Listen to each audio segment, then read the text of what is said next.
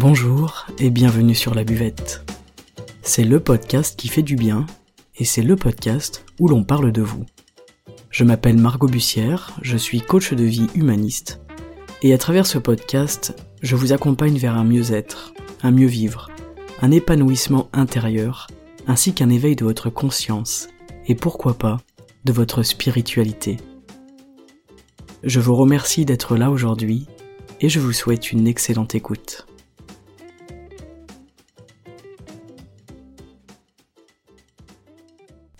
Salut les amis, bonjour à tous, bonjour à toutes. Aujourd'hui sur le podcast pour ce nouvel épisode, je voulais vous parler euh, eh bien de la pensée, de la gamberge, du ressassement, pour plusieurs raisons. Déjà pour faire suite aux deux euh, épisodes précédents à propos de l'angoisse et de l'anxiété dont l'excès de pensée, le ressassement, est une cause, est un facteur essentiel. Donc c'est intéressant, une fois qu'on a parlé de l'angoisse et de l'anxiété, eh bien de peut-être de s'arrêter sur la pensée, la gamberge, le ressassement, qu'est-ce que c'est, d'où ça vient et surtout qu'est-ce qu'on peut mettre en place dans notre vie aussi pour diminuer ces excès de pensée. D'ailleurs, la pensée, selon le taoïsme, évidemment, là on va voir euh, un sujet qui est traité autour de la culture taoïste, hein, bien évidemment. Qu'est-ce que c'est? Eh bien, la pensée, c'est une activité normale de notre mental. La pensée, de base, ce n'est pas une émotion. Elle va devenir une émotion, cette pensée, quand elle devient excessive, quand il y a un dérèglement. Dans la pensée, on a deux aspects. On va avoir la réflexion, dans un premier temps, donc c'est une capacité à utiliser des informations pour élaborer des plans, pour faire face à un problème, etc. Et puis on a aussi euh, la pensée comme une émergence, c'est-à-dire l'émergence des choses, une activité, une agitation dont on n'a pas le contrôle, et puis qui va se transformer en obsession. On a vraiment ces deux aspects, réflexion et obsession. Et en fait, ce qui est intéressant de comprendre, c'est que la pensée devient une émotion quand elle devient excessive, quand il y a un dérèglement, et ce sera toujours une émotion problématique. L'excès de pensée, et l'excès dans la pensée, sera toujours un problème pour nous. Mais la pensée, c'est quand même, avant toute chose, un outil essentiel et merveilleux. La pensée, elle nous sert à prendre conscience dans notre existence. Donc la pensée n'est pas quelque chose de mauvais, n'est pas quelque chose de négatif. Par contre, l'émotion de la pensée, c'est une facette pathologique. Et c'est toujours, encore une fois, quand il y a un excès. Il y a un excès quand, par exemple, je n'arrive plus à penser à autre chose, quand c'est récurrent, quand ça revient tout le temps, ou alors euh, quand je pense dans des moments où je ne devrais pas penser. Par exemple, pendant le sommeil, je ne devrais pas penser. Mais parfois, je pense pendant le sommeil et ça donne des rêves, des cauchemars, de l'agitation, etc. Et en fait, il y a plein de moments où on pense alors qu'on ne devrait pas forcément penser. Par exemple, quand on fait quelque chose. En fait, quand on fait quelque chose, on devrait être présent à ce qu'on fait, on devrait être, on devrait être présent à l'instant et ne pas penser.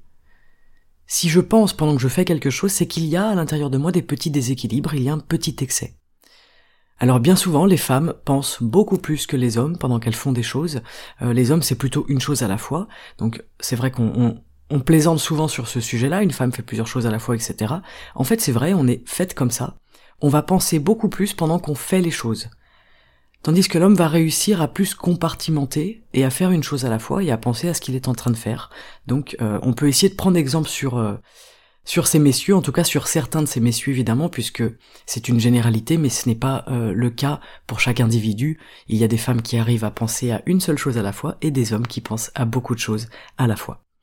Mais la notion de la normalité de la pensée, elle nous permet de voir quoi? Eh bien, elle nous permet de voir qu'en fait, on est tous en excès de pensée. C'est par rapport à une norme qu'on va comprendre si on est en excès ou non. Et finalement, on se rend compte qu'on est peu à être vraiment présent à ce qu'on fait. On est peu nombreux à réussir à être présent à ce qu'on est en train de faire à l'instant T. Alors, comment est-ce qu'on peut faire pour réussir, s'entraîner à être de plus en plus présent à ce qu'on fait? Eh bien, euh, dans la culture taoïste, on a un outil pour apprendre ça, c'est de faire des choses qui soient minutieuses, qui nous demandent de l'attention, qui nécessitent notre attention, pour réussir à être vraiment pleinement présent à ce que je suis en train de faire. Vous savez, les, les moines chinois, ils font des mandalas dans le sable, par exemple. Ça, c'est une façon d'être complètement présent à ce qu'ils font, parce que c'est tellement minutieux qu'ils sont obligés d'être là entièrement pour cet art et pour la création de ces mandalas. Chez nous, on a quelque chose qui était à la mode il y a quelque temps, c'est le coloriage et le mandala pour adultes, par exemple. Ça a beaucoup marché, et c'est pas un hasard, parce qu'en fait, cette pratique-là, elle me permet justement euh, d'être présent pendant quelques secondes, peut-être quelques minutes, à ce que je suis en train de faire et ça fait du bien à la tête. Ce fameux excès de pensée dont je vous parle, c'est quelque chose qui épuise notre organisme. Les taoïstes nous disent même que l'excès de pensée, c'est ce qui épuise le plus l'organisme. La pensée, elle épuise le chi, elle épuise l'énergie. Je vous en avais parlé dans un podcast précédent. 70% de notre énergie est consommée par notre cerveau. Et c'est quelque chose qui nous épuise énormément. Et quand je suis dans le présent, j'ai plus d'énergie et je suis moins fatigué. Ça, c'est intéressant. C'est pour ça que la notion de revenir au présent, de revenir à ce que je fais, d'être un petit peu moins dans le mental et dans ma tête, est vraiment importante parce que c'est aussi une façon de limiter la déperdition d'énergie. Et on se rend bien compte dans notre société aujourd'hui qu'on est beaucoup dans l'activité mentale, et en fait cet excès d'activité mentale va générer des espèces de cercles vicieux, parce que si je pense beaucoup, cet excès de pensée, il va avoir tendance à produire d'autres excès de pensée. C'est vraiment un, cercle vicieux, c'est le serpent qui se mord la queue, c'est-à-dire que l'excès génère un autre excès. Donc qu'est-ce qu'on va essayer de faire Nous, on va essayer de casser ce cercle-là. Et ça, c'est le rôle justement de l'activité manuelle minutieuse dont je vous parlais, parce que l'objectif derrière, c'est de couper la pensée, même si c'est une seconde, même si c'est deux secondes, à ne plus penser. Ça a un impact. Donc chaque personne aura sa technique personnelle pour réussir à couper ce flot de pensée. Mais une fois que ce cercle est cassé, eh bien en fait on relâche intérieurement, c'est instantané.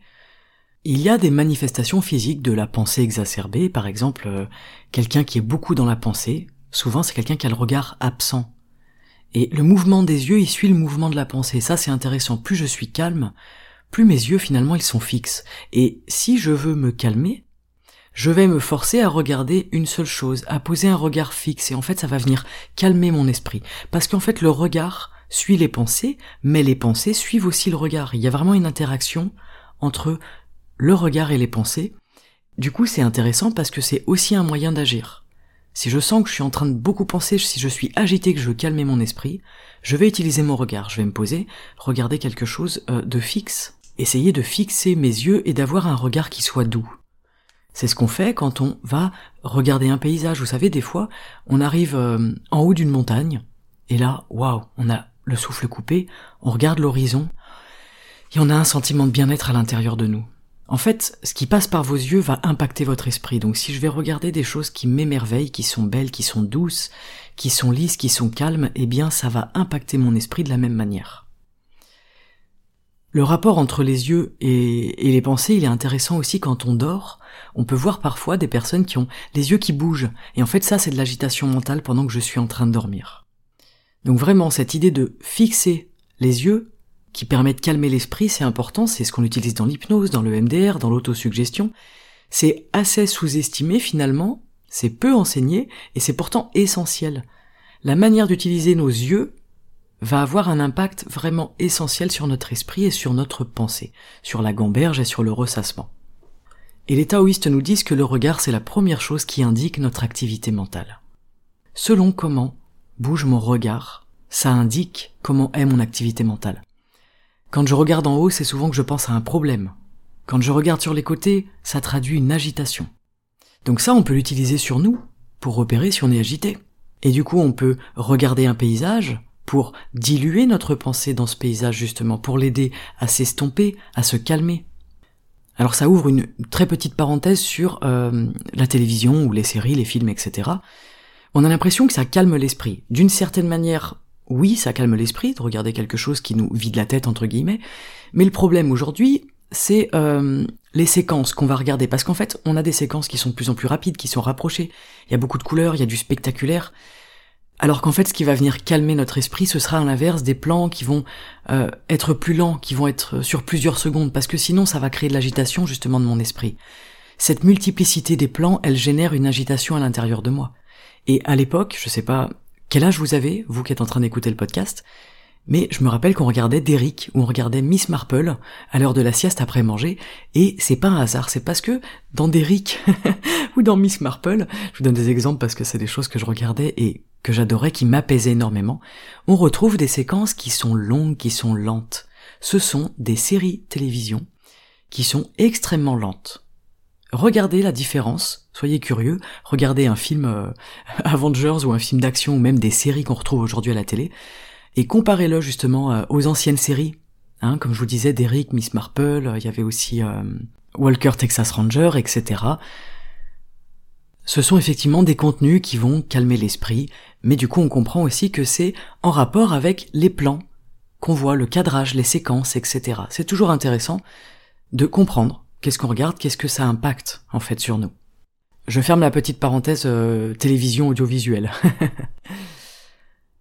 Selon les taoïstes, la première chose à faire dans notre vie, eh bien, c'est d'avoir de la joie. Ensuite, c'est de travailler sur la colère, et après seulement de travailler sur nos pensées. La pensée, ce serait donc la troisième étape importante du travail sur les émotions. On va bosser sur la joie d'abord, on va bosser sur la colère ensuite, et on va bosser sur les pensées. Chez nous, on a tendance à travailler sur les peurs en premier lieu, mais souvent c'est trop tôt parce que on met pas forcément le bon moyen pour les traiter, donc l'effet il est pas durable.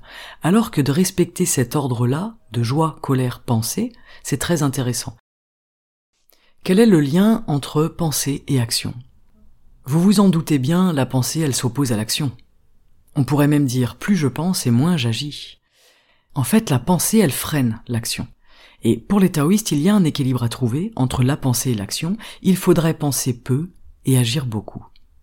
Notre pensée a la tendance à immobiliser les choses. Cette notion d'équilibre, elle est très importante parce que si quelqu'un est très intellectuel, il va falloir le pousser à l'acte, à agir, à être dans l'action, ce qui va lui permettre d'incarner son intelligence. Plus il va faire fonctionner sa tête et plus il va nourrir et créer ce déséquilibre-là. Donc il va falloir vraiment être dans l'action, agir, pour rééquilibrer cet excès de pensée justement.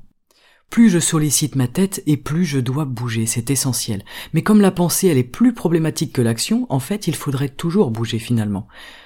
Dans la culture taoïste, on dit que pour aider une personne qui est mal dans sa peau, mal dans sa tête, on va l'aider en le mettant en mouvement.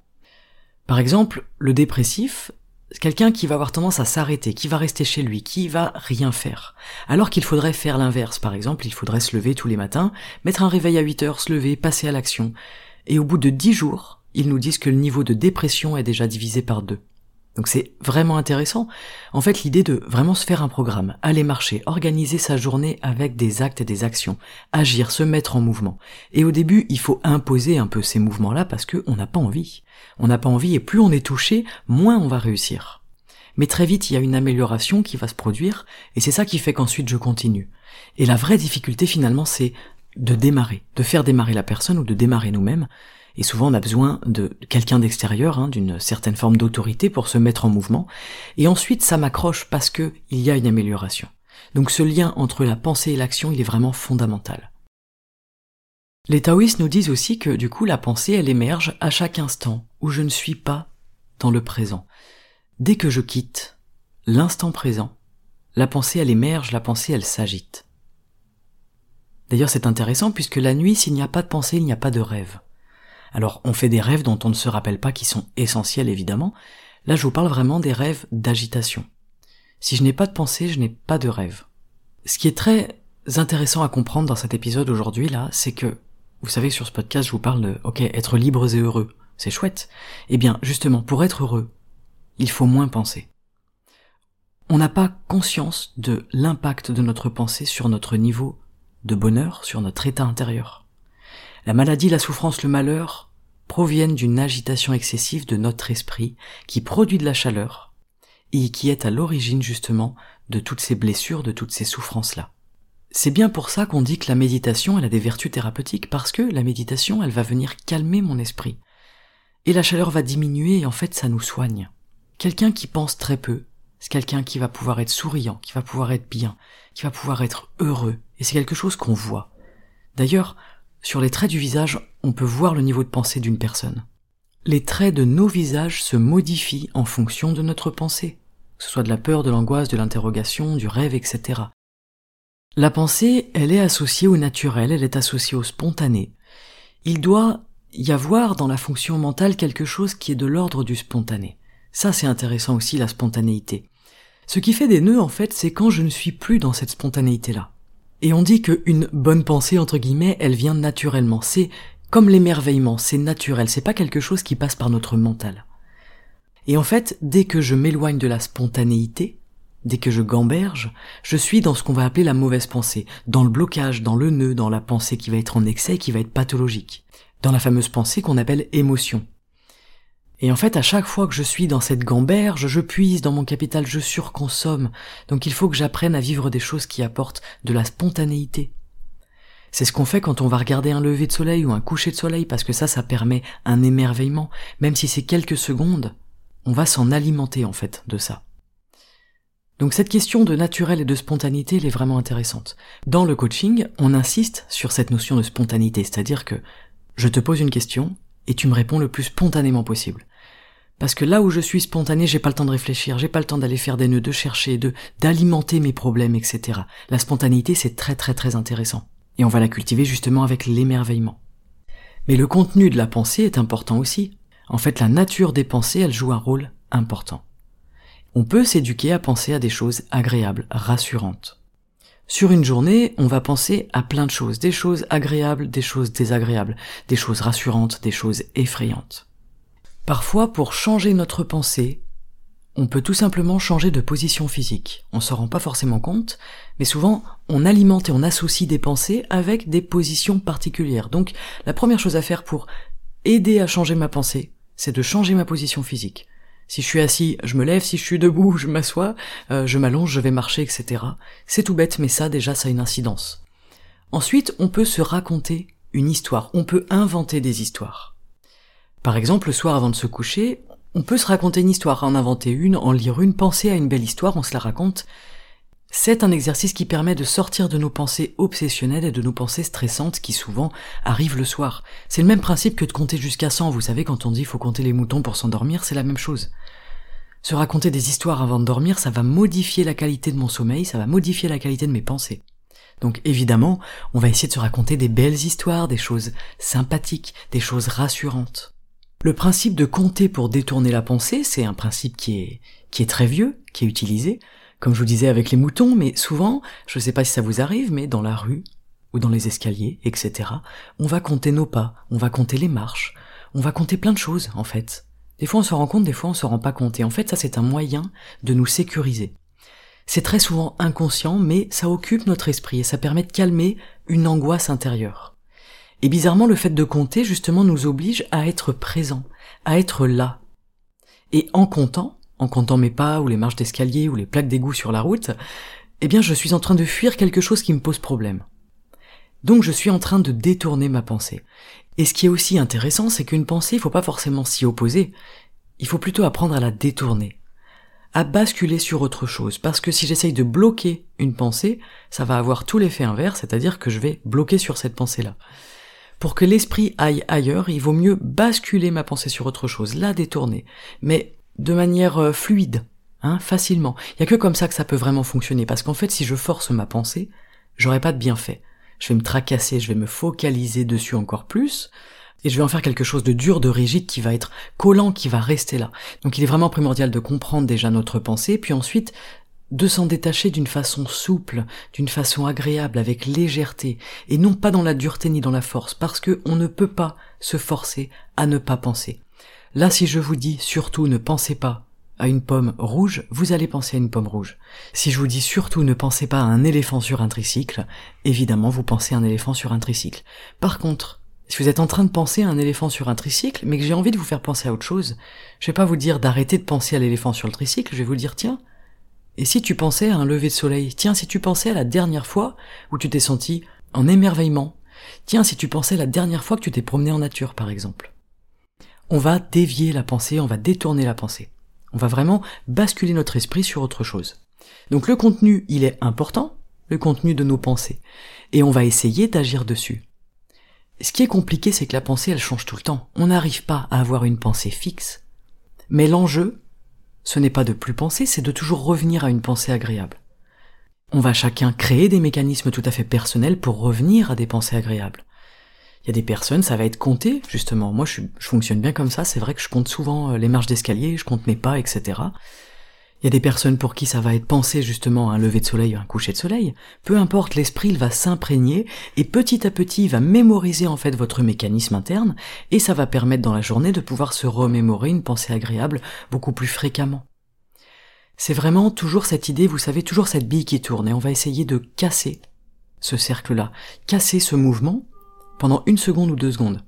Mais plus je le fais fréquemment dans ma journée, plus c'est intéressant.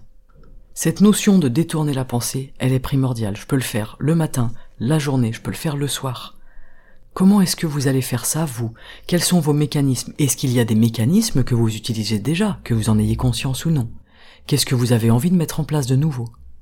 Ça peut être, eh bien, je compte jusqu'à 5 et une fois à 5, je souris. Et au début, évidemment, qu'on se force. C'est comme ça qu'on va euh, permettre justement que ça devienne quelque chose d'automatique. Ça va s'imprégner ensuite à l'intérieur de nous. Ok, je compte 1, 2, 3, 4, 5, et là je souris. Et je reprends le cours de ma journée. Bien évidemment, mes pensées vont revenir. Et puis, une demi-heure plus tard, ou trois heures plus tard, je recommence. Plus je vais le faire fréquemment, plus ce sera intéressant. Mais la pensée, elle n'aime pas qu'on la force. On doit être subtil avec elle. C'est à nous de mettre en place des subterfuges. C'est à nous d'être, c'est à nous de faire preuve de finesse. Et c'est à nous de créer des espèces de, réflexes et d'éduquer justement notre pensée. D'ailleurs, les mots que l'on emploie sont très importants. Tous les mots qui alimentent des choses négatives, déjà, on va essayer de les virer complètement de nos pensées. Ça peut paraître simple, mais c'est pas forcément simple, mais ces mots-là, ils induisent un état d'être. Ils induisent une certaine qualité de pensée. Tout ce à quoi je pense, tous les mots que j'utilise, les mots que j'ai dans mon cerveau, dans ma tête, auxquels je pense, ils induisent mon état d'être. C'est très important, c'est hyper hyper important de faire attention aux mots qu'on emploie, même si ce ne sont pas des mots qu'on prononce avec notre bouche. Hein Et tous les mots qui ont une tendance négative, on va, petit à petit, apprendre à les éliminer. C'est ça l'éducation de la pensée. Je m'éduque à penser différemment. Et ça commence dans ma tête. Le mot, quand il est formulé dans ma bouche, il a déjà été formulé dans ma tête avant, par ma pensée. Donc c'est à nous de reformuler une pensée avec des mots différents. Je vais changer le registre de langage que j'utilise. Parce que changer le registre de langage va changer la qualité de ma pensée petit à petit. Et ça va changer la qualité de mon état d'être. On a bien évidemment le sourire qui est important. Parce qu'on va passer par le corps pour affecter la pensée. Et le sourire, c'est quelque chose de corporel. Quand je pense à quelque chose de désagréable, je vais être triste, ça se voit sur mon visage, comme je vous le disais tout à l'heure. Mais si je souris à l'inverse, hop, je vais induire une pensée différente. Plus je souris, plus je vais penser à des choses agréables, parce que le sourire, il affecte directement le contenu de mes pensées. C'est pour ça que j'insiste souvent pour vous dire, ok, aujourd'hui, qu'est-ce que c'est votre raison de sourire? Qu'est-ce que ça va être dans votre journée? Votre raison de sourire ou vos raisons de sourire. Parce que le sourire, il affecte directement le contenu de mes pensées et donc mon état d'être, puisque évidemment mes pensées génèrent mon état d'être. Voilà pour cet épisode sur les pensées, le ressassement, la gamberge. Donc si on résume, la pensée c'est quelque chose de bénéfique, c'est un outil qui nous sert à prendre conscience des choses dans notre existence. Donc ça c'est chouette. Pour faire en sorte que la pensée ne devienne pas pathologique, qu'elle ne soit pas en excès, on a plein d'outils, on a plein de, moyens possibles. On va donc, comme je vous l'avais dit, essayer d'être dans le présent avec euh, des actions qui sont minutieuses. Je vais essayer d'avoir des activités qui nécessitent mon attention pour être présent à ce que je fais. L'objectif, rappelez-vous, c'est de couper la pensée une seconde, deux secondes, trois secondes, quatre secondes et de relâcher intérieurement. Quand le cercle vicieux il est cassé, je relâche instantanément. On va aussi jouer avec le regard si je veux calmer mon esprit, calmer mes pensées je vais regarder une seule chose. Le regard suit les pensées, et les pensées suivent le regard. On va aussi avoir tout simplement l'action, la mise en mouvement. La pensée freine l'action, mais du coup l'action freine la pensée. Et n'oubliez pas que plus je sollicite ma tête, plus je dois solliciter mon corps, plus je dois bouger. On va également essayer de cultiver la spontanéité à l'intérieur de nous, pour générer la bonne pensée entre guillemets, cette pensée qui vient naturellement, cette pensée qui est de l'ordre de l'émerveillement. On va essayer de se rapprocher de la spontanéité. On va faire attention également au contenu de notre pensée. La nature de vos pensées joue un rôle essentiel. Donc je fais attention aux mots que j'emploie et aux mots auxquels je pense. Et puis on va essayer de détourner notre pensée, donc avec euh, les moyens qu'on a vus, hein, qui peuvent être euh, compter euh, nos pas, compter nos marches, etc. compter jusqu'à 5 et sourire, se raconter des histoires, se raconter des histoires aussi avant de dormir, essayer de vraiment de cultiver quelque chose qui soit nourrissant, qui soit rassurant, c'est très intéressant ça. De se rassurer, de cultiver quelque chose de d'agréable en fait tout simplement. Et puis en dernier point, évidemment, le sourire qui est très important puisque le sourire affecte le contenu de ma pensée. Voilà pour cet épisode, j'espère qu'il vous aura plu. C'était vraiment pour faire écho euh, aux deux autres épisodes sur l'angoisse et l'anxiété, hein, puisqu'on se rend compte que notre pensée, c'est une clé essentielle pour être heureux. Si je comprends que pour être heureux, je dois moins penser, eh bien j'ai qu'une envie, c'est de mettre en place des choses dans ma vie qui vont m'aider à moins penser ou en tout cas à penser correctement, à avoir de bonnes pensées, qui sont nourries de spontanéité, de joie, de choses agréables, de choses rassurantes. La pensée, elle est à mon service en tant qu'être humain, mais elle commence à me desservir dès lors que je suis dans un excès de pensée. Dès lors que je suis dans un déséquilibre, c'est là où elle va devenir une émotion, une émotion qu'on appelle la pensée, qui s'appelle si, SI en chinois, et c'est cette émotion dont on vient de parler dans ce podcast. Mais on comprend que ce n'est pas la pensée le problème, c'est l'excès de pensée. C'est la mauvaise pensée entre guillemets. Je vous remercie pour l'écoute de ce podcast. J'espère qu'il vous aura plu, j'espère qu'il vous aura fait penser peut-être à de belles choses. C'est très important. Je vous souhaite de sourire aujourd'hui, de trouver une raison de sourire. Je vous souhaite peut-être de réussir à changer votre façon de penser, à changer quelques mots, à remplacer le registre de langage que vous utilisez aussi, pour changer la qualité de votre pensée petit à petit. Je vous souhaite finalement de réussir à reformuler vos pensées pour reformuler votre état d'être. Je vous remercie pour l'écoute de cet épisode. Si vous voulez soutenir le podcast, n'hésitez pas eh bien, à déposer un petit 5 étoiles ou un petit commentaire sur votre plateforme d'écoute préférée, c'est toujours très très intéressant pour moi, c'est important euh, pour euh, développer le podcast également. Et puis on se retrouve sur les réseaux sociaux sous le nom Margot Bussière sur Instagram et sur Facebook pour euh, discuter ensemble, pour échanger et pour se partager de belles pensées et de belles raisons de sourire. Excellente journée à vous et à très bientôt sur la buvette. Ciao